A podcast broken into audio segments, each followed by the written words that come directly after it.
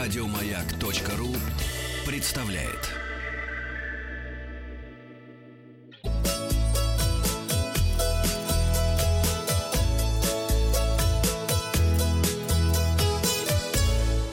Роза ветров. С вами Павел Картаев, передача для любителей путешествовать. Совет такой, знакомьтесь еще в самолете. Если вы одинокий путешественник, многие авиакомпании предоставляют возможность одиноким путешественникам познакомиться заранее, не скучно провести длинный перелет. Вы предоставляете свои координаты в сети Facebook и номер места в самолете. Если вам кто-то покажется интересным, вы можете списаться и встретиться непосредственно перед полетом со своим спутником.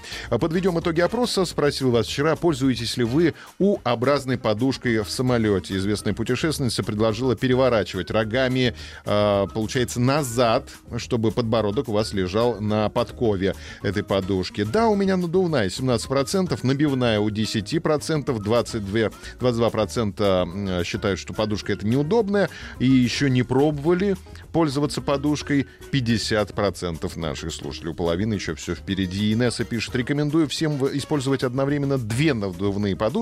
Вторая находится на уровне ушей и по-настоящему поддерживает голову, позволяя мышцам шеи расслабиться почти полностью. И маска, конечно, тоже обязательно на глаза. Новости короткой строкой. Аэроэкспресс, будьте внимательны, отменил ряд рейсов в Шереметьево и обратно 3 и 4 августа. Это выходные дни. Если будете возвращаться, подумайте об альтернативных способах доставки себя до дома. Открытый турнир музеев России по крокету пройдет в Подмосковье в эти же дни, 3-4 августа в музее заповедника Чехова «Мелихово».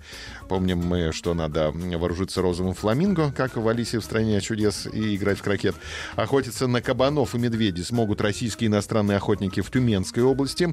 Парк динозавров откроет на территории сочинского дендрария. Подписано распоряжение об открытии нового аэропорта Гагарин в Саратове. А Победа открыла продажу билетов из Москвы в Дубай. С 25 октября можно уже покупать билеты. Названы самые популярные среди российских туристов направления для отдыха в августе. Это Крым и Сочи. 30% россиян не могут позволить себе отпуск из-за финансовых проблем, к сожалению, но 70% пока что еще могут.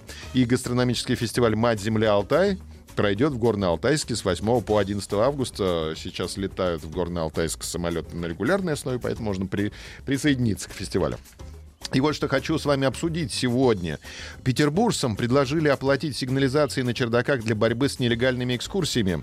Э, ранее временно исполняющий обязанности губернатора Санкт-Петербурга Александр Беглов заявил, что туристы, гуляющие по крышам Санкт-Петербурга, подвергают опасности себя и местных жителей. Частные организации, физические лица организовывают группы туристов и водят по крышам. Прежде всего, это большая опасность для туристов, которые ходят по этим крышам, а также для жильцов.